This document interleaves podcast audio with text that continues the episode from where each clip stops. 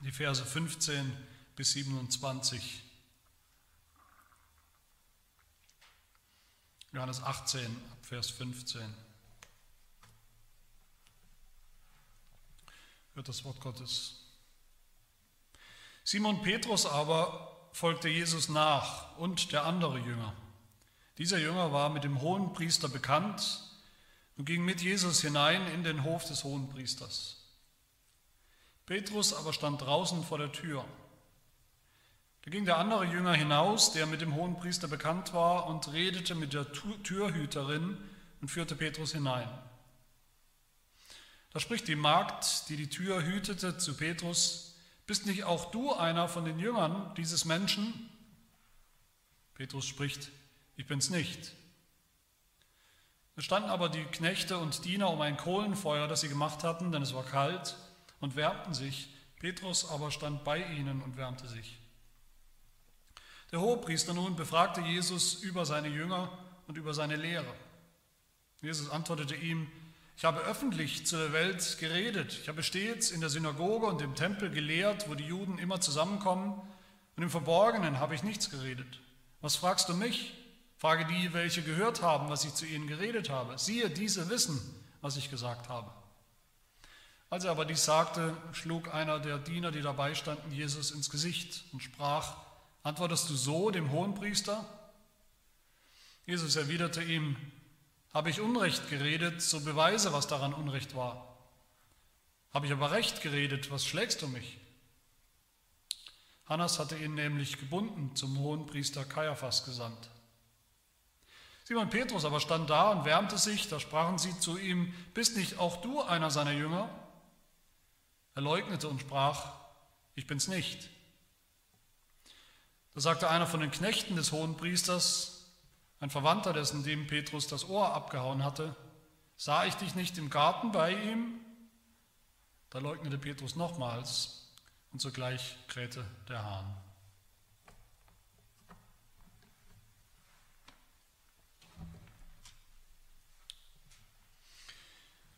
Ich denke, fast jeder, der schon mal überhaupt irgendwas von der Bibel gehört hat, von der biblischen Geschichte, der kennt Judas, den Verräter, der lange Zeit einer der Jünger war, mit Jesus unterwegs war, aber doch nie so richtig wirklich, eher ein Mitläufer, so lange bis es dann brenzlig wurde, der am Ende Jesus hinterhältig verrät an die Juden, an die Römer und so zu seinem Tod beiträgt. Nicht so viele Leute kennen Petrus, den Verräter. Aber Johannes stellt in seinem Evangelium gleich mehr, mehrfach diese beiden immer wieder Seite an Seite im Evangelium. Warum tut er das? Er tut das, um die Gemeinsamkeiten zu zeigen, einerseits, aber dann auch die wichtigen Unterschiede in ihrer, in ihrer Biografie, in ihrer Person, in ihrem Glauben. Judas war nie ein echter Jünger. Äußerlich ja, da war er dabei, aber die Bibel, Jesus selbst, lässt überhaupt keinen Zweifel daran, dass Judas nie wirklich begriffen hat, worum es geht, dass er Jesus nie wirklich gekannt hat und schon gar nicht an ihn geglaubt und ihm vertraut hat als den, dem Sohn Gottes. Petrus schon. Daran lässt die Bibel, daran lässt Jesus auch keinen Zweifel. Petrus war einer der wichtigsten Jünger Jesu. Er war immer einer der Ersten. Einer der Ersten, der wichtige Dinge über Jesus und von Jesus erkannt hat. Matthäus 16, wo er sagt, du bist der Christus, der Sohn des lebendigen Gottes, da war er der Erste. Und Jesus sagt zu ihm dort, du bist der Petrus, der Felsen der Gemeinde, der Felsen der Jünger. Petrus war einer der privilegierten drei Jünger, die mit Jesus auf den Berg durften, wo Jesus so verwandelt, verklärt wurde vor, vor ihren Blicken, wo sie was sehen durften von seiner Herrlichkeit schon jetzt. Und Petrus sagt an dieser Stelle, es ist gut, dass wir hier sind, schön, dass ich dabei sein darf. Ich baue gleich noch drei Hütten. In der Apostelgeschichte, gleich am Anfang wieder, ist Petrus der Erste, er hält die erste große Predigt nach der Auferstehung Jesu, die wohl größte Predigt der Menschheitsgeschichte an Pfingsten. Er tritt auf dort als der Apostel schlechthin und Gott gebraucht ihn auch in einer, man könnte sagen, atemberaubenden Art und Weise. Mal ganz zu schweigen von den Briefen, die Petrus ja auch noch der Bibel, dem Neuen Testament, beigesteuert hat. Also kein Zweifel, Petrus war ein echter Jünger, ein wichtiger, ein bedeutender Jünger. Aber gerade diese Tatsache, dass er ein echter Jünger Jesu ist, der sogar hier an dieser Stelle schon viel begreift, der Jesus schon so vertraut, vertraut hat, all das macht seinen Verrat nicht weniger schlimm, sondern im Gegenteil, es macht ihn nur noch umso schlimmer, nur noch umso tragischer, was wir hier hören. Und die Frage, die uns sicher bewegt, wenn wir diese Geschichte lesen, warum hat er das getan? Warum? Warum hat er seinen Herrn, seinen Meister, den er schon ziemlich gut kannte, mit dem er so viel überlebt, äh, erlebt hatte, warum verleugnet er ihn, gerade als es darauf ankommt? Warum verrät er ihn? Denke, wir könnten die Frage sogar noch zuspitzen und fragen, wie kann ein echter Jünger Jesus sowas überhaupt tun? Jesus verleugnen. Ist, ist das nicht die die allerschlimmste Sünde überhaupt? Ist das nicht die Mutter aller Sünden? Ist das nicht vielleicht sogar die einzige Sünde, die nicht vergeben werden kann? Diesen Jesus, unseren Retter, unseren Herrn und Meister, der einzige, der uns retten kann von unseren Sünden, ihn zu verleugnen. Und wenn Petrus dazu in der Lage war, wer sagt uns, dass wir nicht auch in der Lage sind, das zu tun? Und so wollen wir uns diese Verleugnung von Petrus an Jesus anschauen. Das ist mein erster Punkt. Petrus verleugnet Jesus. Wer die Biografie von Petrus bisher kennt, wer über ihn gelesen hat, was wir gehört haben von ihm, allein schon in diesem Evangelium, im Johannesevangelium, und wer das, wer das verfolgt und wer nur einigermaßen wachen Verstand hat, einigermaßen guten Menschenverstand, der muss eigentlich ahnen, was kommt. Der muss eigentlich ahnen, dass das irgendwann schiefgehen wird. Petrus ist den meisten von uns, wie er uns begegnet im Neuen Testament, irgendwie von Anfang an sympathisch, wie er immer ein bisschen übers Ziel hinausschießt, wie er immer alles besser weiß, wie er immer einen Schritt weiter ist oder weiter sein will als Jesus, wie er immer noch einen draufsetzt auf alles äh, mit seinem Übermut, wie er immer sogar Jesus selbst überbieten will in seinem Eifer. Aber in all dem, was uns manchmal witziger scheint, ist da schon von Anfang an diese Sache irgendwie sehr bedenklich. Immer wieder schlägt uns da eine gefährliche Haltung, eine gefährliche Arroganz entgegen bei Petrus. Als Jesus zu ihm gesagt hat, dass er selbst leiden wird und leiden muss und sterben wird am Kreuz. Was tut Petrus? Petrus nimmt Jesus beiseite, zieht ihn sozusagen in die Ecke, wie so ein kleines Kind, dem man mal die Leviten lesen muss, um ihn zu kritisieren, um ihm zu sagen, dass das völliger Quatsch ist. Er muss auf gar keinen Fall leiden. Er darf gar nicht leiden. Er darf nicht sterben. Als Jesus zu den Jüngern sagt, am selben Abend vor seinem Tod, beim Herrnmahl, beim Abendmahl, unmittelbar vor seinem Tod, Markus 14, Vers 27 sagt Jesus, ihr werdet in dieser Nacht alle an mir Anstoß nehmen. Ihr werdet alle an mir Anstoß nehmen. Was sagt Petrus? Wie reagiert er? Wahrscheinlich hat er gelacht, könnte ich mir vorstellen. Er sagt zu Jesus, selbst wenn alle anderen Jünger an dir Anstoß nehmen, ich sicher nicht. Auf mich trifft das nicht zu.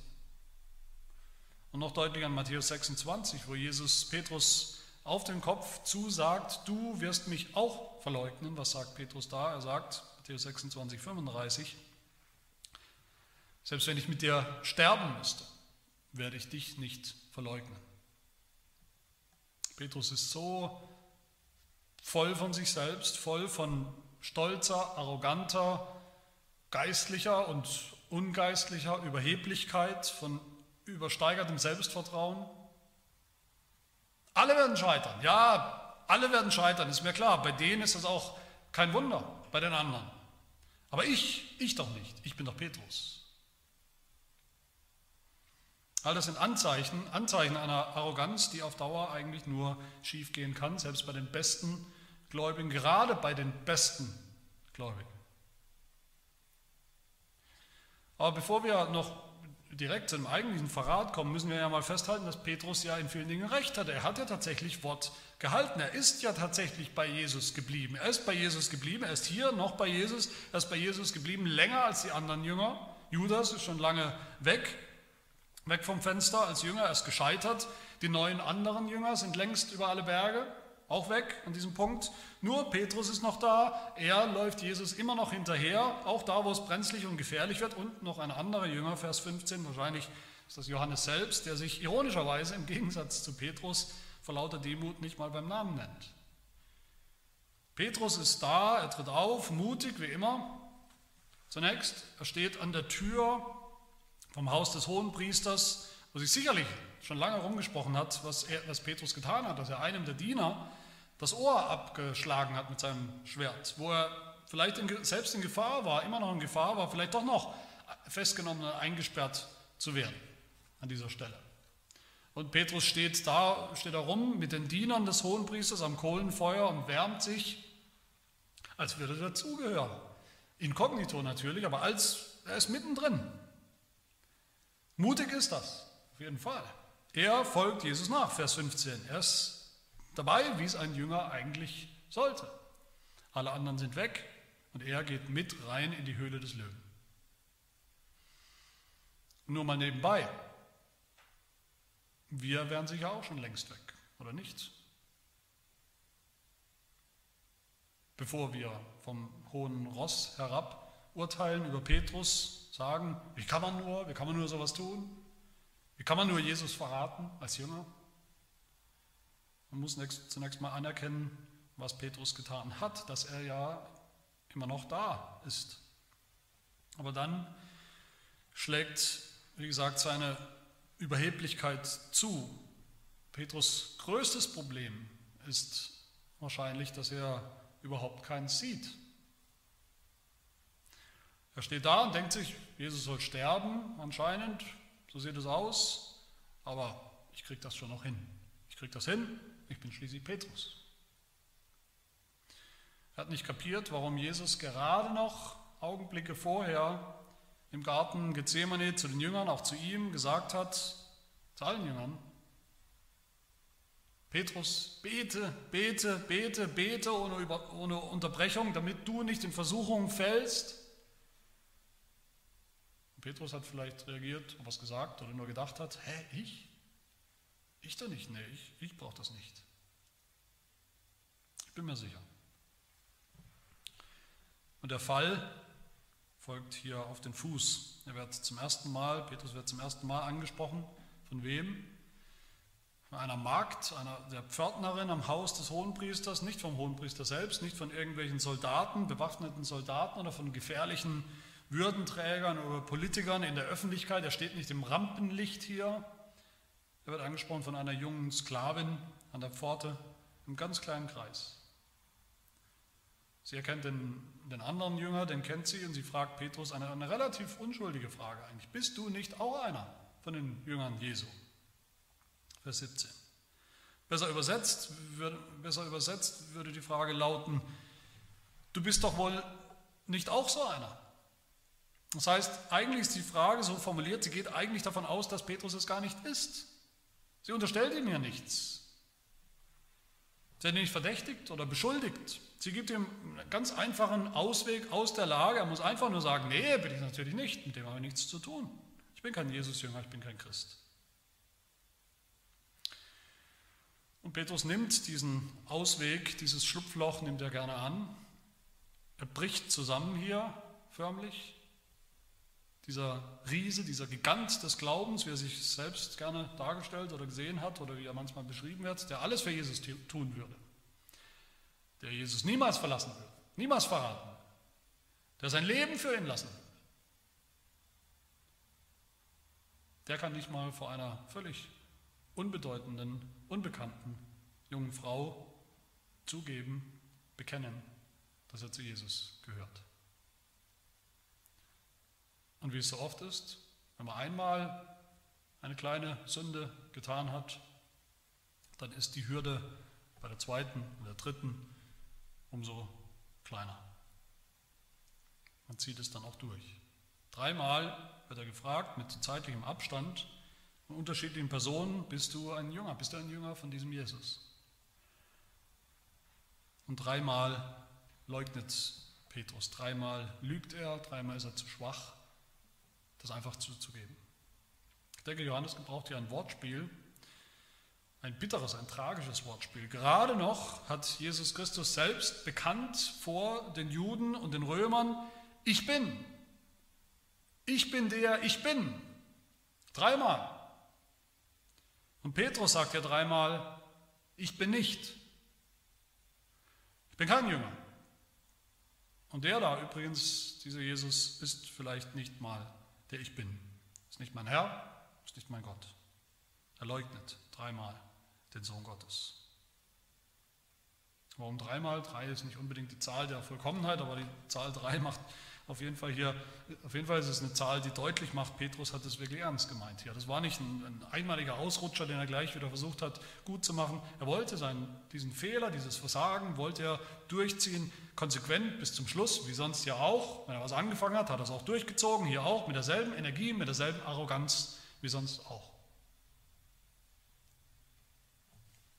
Meine Lieben, das, das, das Schlimmste an, der, an dieser ganzen Sache hier, das Tragischste ist nicht, dass Petrus unter Druck vielleicht hier Jesus verleugnet hat, sondern dass er sich vorher so hundertprozentig sicher war, so stolz und überheblich war, dass ihm das garantiert nicht passieren kann. Und von dieser überheblichen Höhe plumpst Petrus hier herunter wie ein Stein.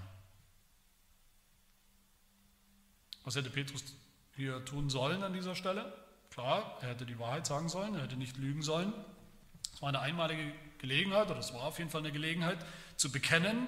Das Gegenteil von verleugnen, Jesus verleugnen, ist ja ihn zu bekennen, offen und ehrlich, vor allen Menschen, denen wir begegnen, wie Jesus selbst sagt, Matthäus 10, jeder nun, der sich zu mir bekennt vor den Menschen, zu dem werde ich mich auch bekennen vor meinem Vater im Himmel, wer mich aber verleugnet vor den Menschen, den werde auch ich verleugnen vor dem Vater im Himmel. Petrus bekennt nicht, er leugnet. Das ist das Gegenteil. Er leugnet ein erstes Mal. Manche fragen sich, das ist auch eine wichtige Frage, warum hier zwischen der, der ersten Verleugnung und der zweiten und dritten diese Verse 19 bis 24 eingeschoben sind. Diese Befragung von Jesus. Wir werden nächste Woche noch mehr hören über diese Befragung und das Verhör Jesu insgesamt vor dem hohen Priester, aber in diesen Versen sehen wir, da sehen wir deutlich, der Hohepriester befragt Jesus ausdrücklich, Vers 19 heißt es, über zwei Dinge. Zwei Dinge will er wissen. Das erste über seine Jünger und das zweite über seine Lehre. Der Hohepriester will wissen, ob von den, von den Jüngern Jesu, ob da noch in Zukunft irgendeine Gefahr ausgeht. Und er wollte wissen, was Jesus gelehrt hat, gesagt hat. Und was sagt Jesus? Jesus sagt, ich habe nie was verschwiegen. Ich habe immer offen vor der ganzen Welt die Wahrheit gesagt, die Wahrheit bekannt. Und wenn du wissen willst, was ich gesagt, was ich gelehrt habe, was mein Anspruch ist, dann frag meine Jünger, die wissen auch, was ich gesagt habe. Frag die, du brauchst mich nicht zu fragen, frag die, die werden es bestätigen, die werden es bezeugen, die werden es bekennen. Und dann, unmittelbar danach, geht es weiter mit Petrus, einem Jünger, und er bestätigt überhaupt nichts. Er bekennt nichts, sondern er streitet alles von sich, als hätte er nie was gehört. Er versagt als Zeuge, er versagt als Bekenner der Wahrheit des Evangeliums. Jesus duckt sich nicht. Jesus spricht offen die Wahrheit, Jesus bekennt alles. Petrus duckt sich und versteckt sich vor seinen Befragern und leugnet alles. Und plötzlich kräht der Hahn. Nach den anderen Evangelien erkennt Petrus ja, zumindest teilweise in dem Moment, fällt es ihm wie Schuppen von den Augen, was er gerade getan hat. Matthäus schreibt, Matthäus 26, Petrus erinnerte sich an das Wort Jesu, der zu ihm gesagt hatte, ehe der Hahn kräht, wirst du mich dreimal verleugnen. Und er ging hinaus und weinte bitterlich. Aber hier bei Johannes nichts davon. Nicht ein Anflug von Schock oder Entsetzen bei Petrus, was man ja erwarten würde. Johannes nennt uns nur die grausigen Fakten. Er will nur, dass wir sehen, wie es so kommen musste. Weil Jesus es genauso gesagt hat. Und damit sind wir beim zweiten Punkt. Jesus gebraucht und orchestriert die Verleugnung des Petrus. Jesus wusste natürlich immer, immer schon, dass er sterben wird. Jesus wusste auch die Details, wie das geschehen wird. Jesus wusste auch durch wen, wer instrumental sein wird, ihn zu verraten. Judas natürlich, der, dem Judas hat Jesus schon vorher angekündigt, dass er ihn verraten wird. im Vorfeld, prophezeit. Aber auch Petrus, auch seine, auch, auch seine Verleugnung ist ja ein Puzzlestück im, im Verrat, in der Auslieferung, im Tod Jesu. Und auch dem Petrus hat, hat Jesus es vorher schon gesagt. Vorher gesagt, dass es so kommen wird, in Kapitel 13, Vers 38. Wahrlich, wahrlich, ich sage dir, der Hahn wird nicht krähen, bis du mich dreimal verleugnet hast. Das wird so kommen. Man kann natürlich fragen, ich denke, wir sollten uns das fragen, wieso hat Petrus dann nicht umso sorgfältiger darauf geachtet, dass es nicht so kommt? Dass er Jesus nicht verleugnen wird, wenn es ihm schon angekündigt war. Das zeigt uns nochmal deutlich als Warnung, wie selbstsicher Petrus wirklich war. Selbst diese Warnung, diese Prophezeiung für ihn persönlich, du wirst das tun, kam nicht an. Ich weiß nicht, wenn, wenn uns jemand sagen würde, am 12. August 2021 wirst du Jesus verleugnen.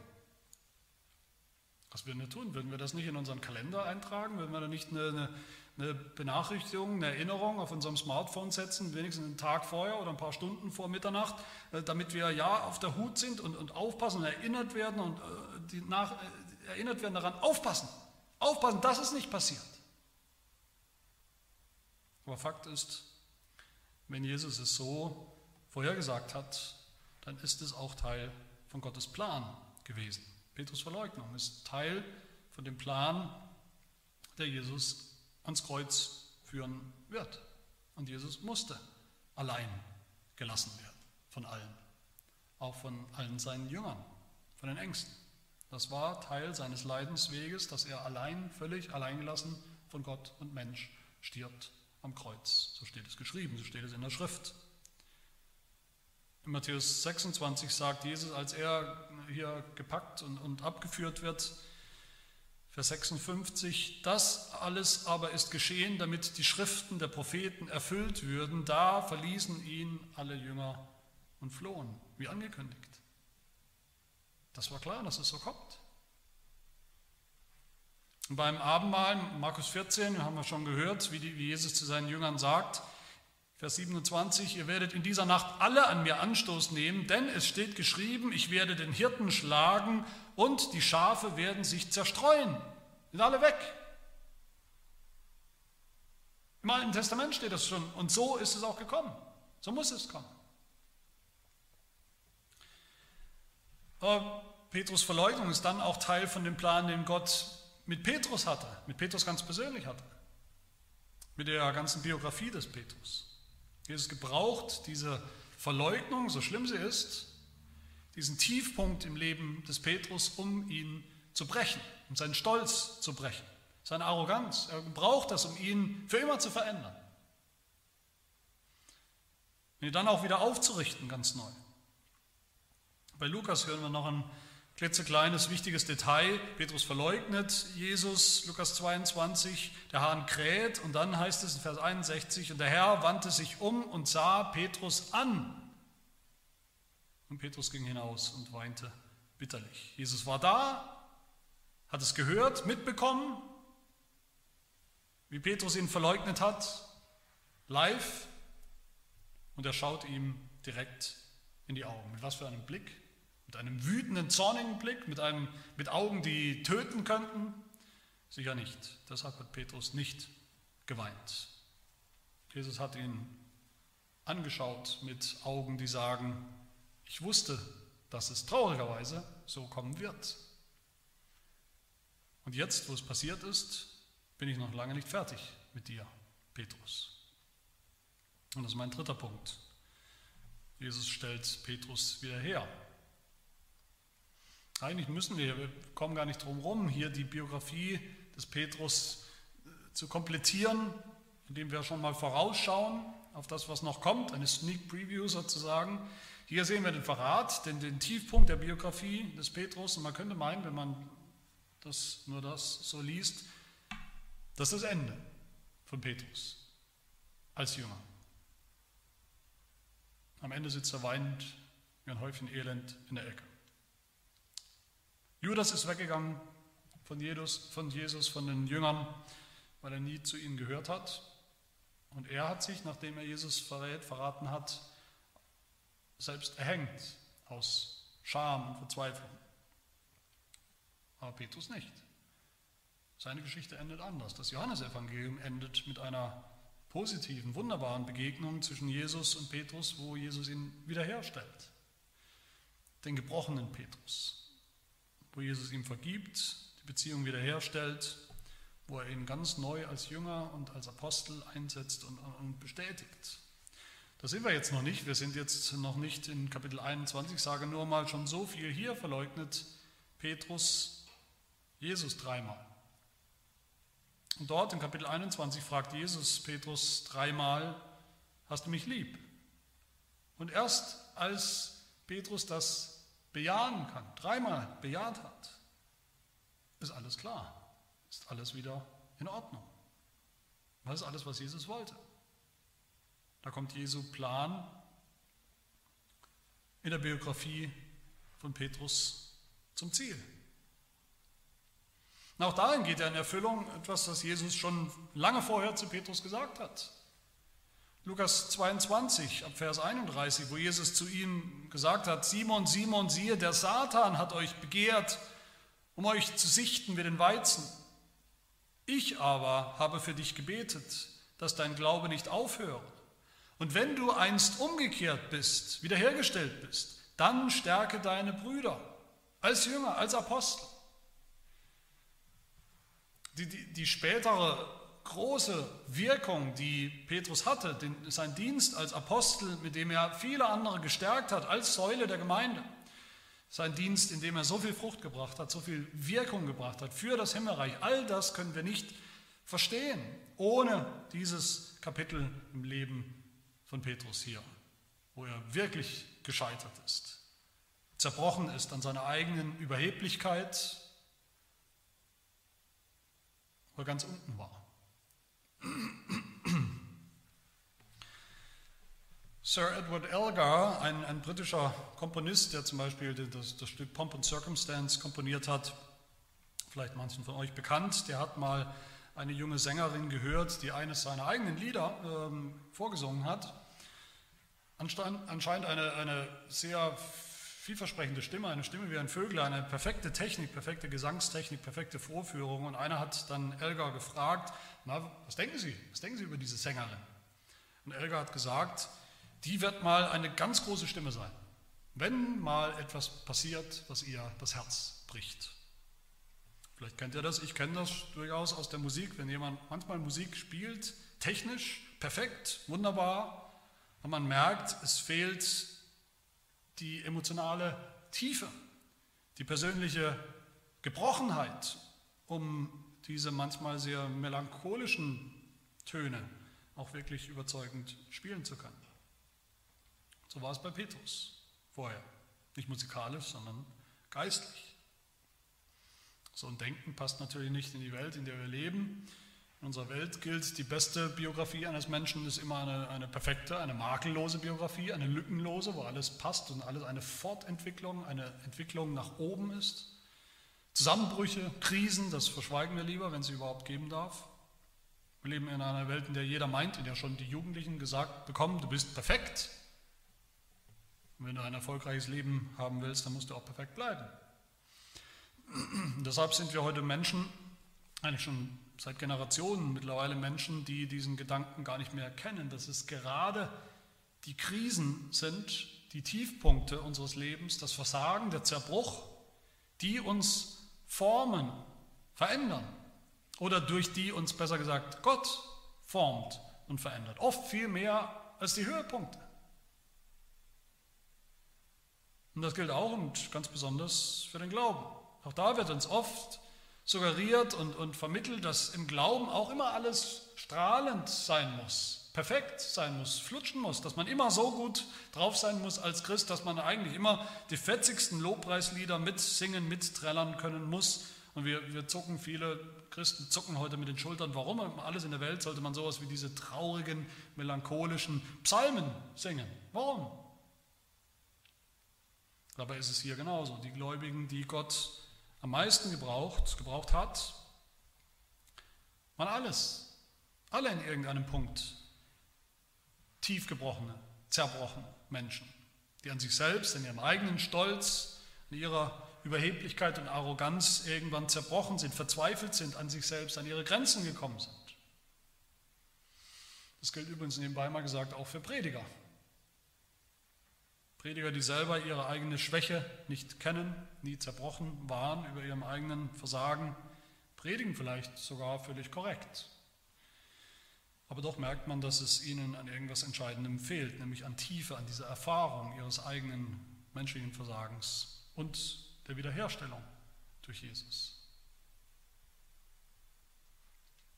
Wie kann dieser Petrus vorher, frage ich mich, ein Jünger, ein echter Jünger geheißen haben und, und äh, gewesen sein und auch nachher? Weil Jesus ihm ja schon versprochen hat, ihn zu lieben bis zum Ende. Er hat schon versprochen, ihn zu bewahren dass keiner der elf, hat Jesus gesagt, keiner der elf, also Judas ja, aber keiner der elf verloren geht. Auch Petrus nicht. Aber all das kann Jesus, konnte Jesus nur sagen, konnte er nur tun, ist nur wahr geworden, weil Jesus dann ja tatsächlich ans Kreuz gegangen ist. Für Sünder, für Lügner, für stolze, selbstherrliche Menschen, die ihre eigene Schwachheit, ihren eigenen Hang zur Sünde nicht mal erkennen für Menschen, genau wie Petrus. Die Wiederherstellung von Petrus ist nur möglich, weil Jesus ans Kreuz gegangen ist. Jesus hat schon zu Petrus gesagt im Voraus, du wirst mir eines Tages folgen nach deinem Versagen, nach deinem Verrat, du wirst mir eines Tages hinterherkommen in den Himmel. Johannes 13, Vers 36, Petrus, wohin ich gehe, dorthin kannst du mir jetzt noch nicht folgen. Du wirst mir aber später folgen, wenn ich das Heil vollbracht habe, wenn ich gestorben bin am Kreuz für dich. Dann wirst du auch wiederhergestellt. Dann wirst du es verstehen erst, was es bedeutet, Vergebung der Sünden zu haben. Dann wirst du verstehen, was das Kreuz für dich bedeutet.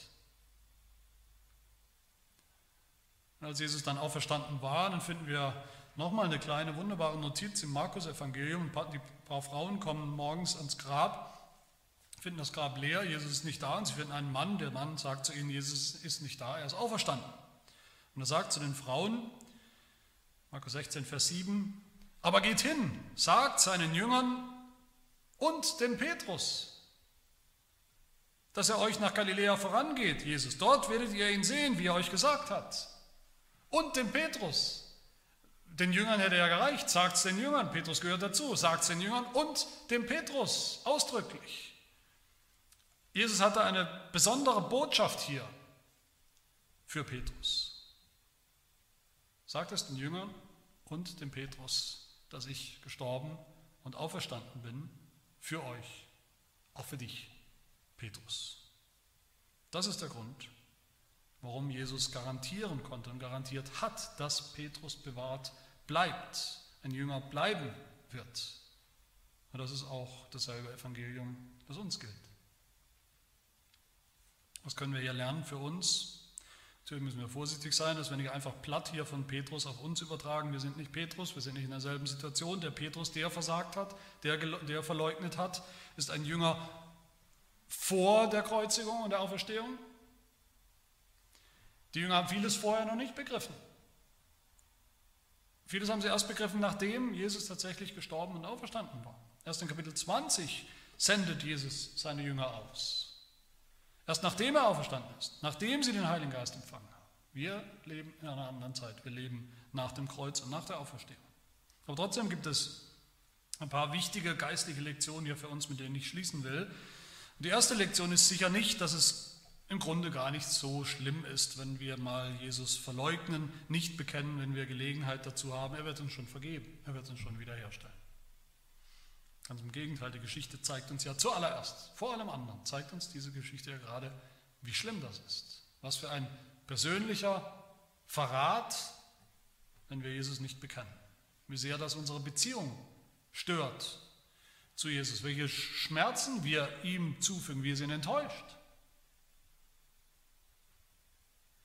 Wir kennen das vielleicht von einem guten Freund oder von einem, von dem wir gedacht haben, dass er ein guter Freund, sehr guter Freund ist, vielleicht der beste. Und irgendwann hören wir, bekommen wir mit, wie er hinter unserem Rücken vor anderen schlecht über uns gesprochen hat. Wie er vielleicht gefragt worden ist von anderen, die, die, die gelacht haben, haben gesagt, du bist auch mit dem Typen da befreundet. Und er sagt, nee, nee, befreundet nicht, ich kenne den ja eigentlich im Grunde kaum.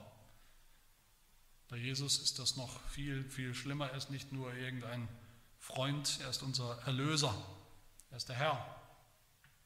Deshalb kann er sagen, mit Recht, wer mich verleugnet vor den Menschen, den werde auch ich verleugnen vor meinem Vater im Himmel. So schlimm ist das. Wer Jesus nicht bekennt, der leugnet. wer leugnet, wird zum Handlanger des Teufels. Wir sind ja nicht umsonst eine bekennende Gemeinde oder Kirche mit einem Bekenntnis, dass wir zusammen lernen, indem wir Fortschritt machen wollen, dass wir euch auch immer wieder und besser beibringen wollen, damit wir es aktiv gebrauchen, damit wir es aktiv bekennen. Und im, im Vorwort oder im Begleitschreiben zu unserem niederländischen Glaubensbekenntnis, da steht eigentlich der Grund, warum dieses Bekenntnis auch entstanden ist. Und da heißt es, indem wir die Furcht Gottes vor Augen haben und erschreckt sind durch diese Drohung Jesu Christi, der sagt, dass er uns vor seinem Vater verleugnen wird, wenn wir ihn verleugnen vor den Menschen. So geben wir, deshalb geben wir unseren Rücken den Schlägen hin, unsere Zunge dem Messer, unseren Mund dem Foltergebiss und unseren ganzen Leib dem Feuer, indem wir wissen, dass wer Christus folgen will, sein Kreuz auf sich nehmen muss und sich selbst verleugnen. Nicht Christus, sich selbst verleugnen und bekennen. So hat es übrigens Petrus, der neue, wiederhergestellte, veränderte Petrus, dann getan. Mit letzter Konsequenz. Am Ende hat er sein Leben, wurde er hingerichtet vom römischen Kaiser und hat dann mutig bekannt bis zum letzten Atemzug.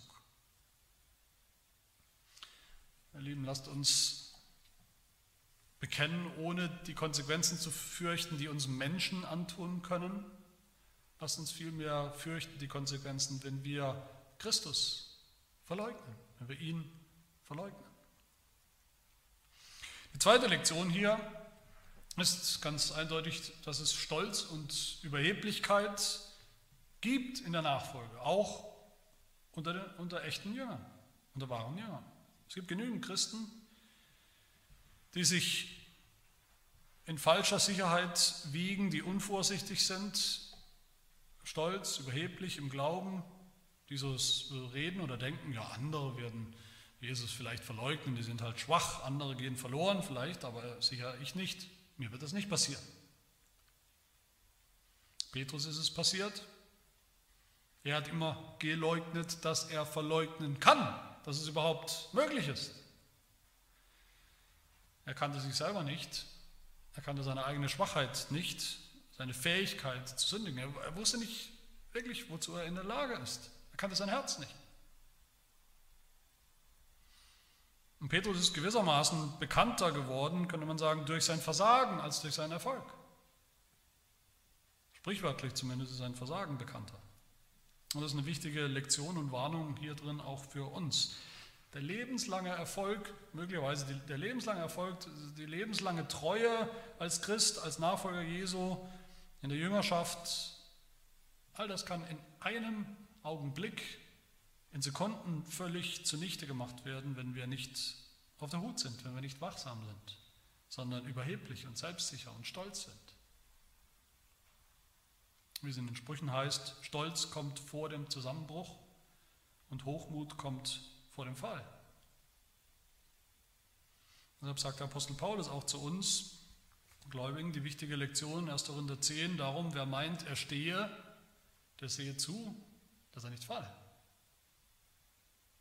Und auch uns gilt, was Jesus damals seinen Jüngern gesagt hat in diesem, im, im Garten, wacht und betet, damit ihr nicht in Versuchung kommt. Der Geist ist willig, aber das Fleisch ist schwach. Auch wir brauchen das regelmäßige Gebet, auch wir brauchen die regelmäßige Predigt und die Gottesdienste, auch wir brauchen die Ermutigung und die, die Korrektur der Geschwister, sonst geht es schief, wenn es darauf ankommt. Lasst uns demütig sein als Jünger und belehrbar sein als Jünger von Christus und auch in der Gemeinde. Und die dritte Lektion für uns hier, das sehen wir auch im Leben des Petrus. Petrus hat einen, einen sowas wie einen Groll aufkommen lassen, einen Groll gegen Jesus. Es ging ihm immer schon irgendwie alles nicht schnell genug, es war ihm alles nicht erfolgreich genug, Jesus war nicht effektiv genug, hatte ganz komische Vorstellungen, die eigentlich völlig falsch sind in seinen Augen. Petrus hat in menschlichen Kategorien gedacht, von Erfolg, nicht in geistlichen. Und da war, ist eine Enttäuschung bei ihm äh, entstanden, die zugenommen hat, die wie so, wie so ein, ein, ein Sauerteig äh, ähm, aufgebläht sich aufgebläht hat, bis er selbst das Schwert in die Hand genommen hat, bis er Jesus dann verleugnet, was auch ein, Ausdruck seiner Enttäuschung war mit Jesus, von Jesus. Und wenn wir sowas verspüren, so eine Enttäuschung mit Jesus, über Jesus, eine Enttäuschung von Gott, wenn wir spüren, dass so etwas in uns da ist und an, die Anfänger davon da sind, dann lasst uns das bekennen zuerst, bekennen als Sünde, als sündhaft bekennen und dann aber auch das Gespräch suchen, das Gespräch mit anderen Geschwistern, dass diese, diese kleine Wurzel, diese kleine Pflanze, bittere, schlimme Pflanze sich nicht äh, ausbreitet und wächst und wuchert und faule Frucht produziert, die faule Frucht eines Tages des Unglaubens. Hebräer 12, Vers 15. Achtet darauf, dass nicht etwa eine bittere Wurzel aufwächst und Unheil richtet, anrichtet und viele durch sie befleckt werden, verdorben werden. Und die vierte geistige Lektion hier, auch wahre Jünger können Jesus leugnen. Das ist realistisch. Auch wahre Jünger können Jesus leugnen. Klar, wir urteilen über Petrus, über sein Versagen, dass es so schlimm, schlimm war, falsch war, das sollen wir auch so urteilen, aber doch mit der äh, nötigen Demut. Wie oft haben wir Gelegenheit, Jesus zu bekennen? Wie oft nutzen wir diese Gelegenheiten nicht? Wie oft leugnen wir, dass wir Christen sind, durch das, was wir sagen und durch das, was wir nicht sagen? Wir sollten uns bewusst machen, wir leugnen damit auch Christus den Christus, der uns erkauft hat, der für uns ans Kreuz gegangen ist, der uns errettet hat, der sein Leben für uns gelassen hat. Und auch dafür gibt es Vergebung, wenn wir diese Schuld bekennen. So eine Gelegenheit zu verpassen,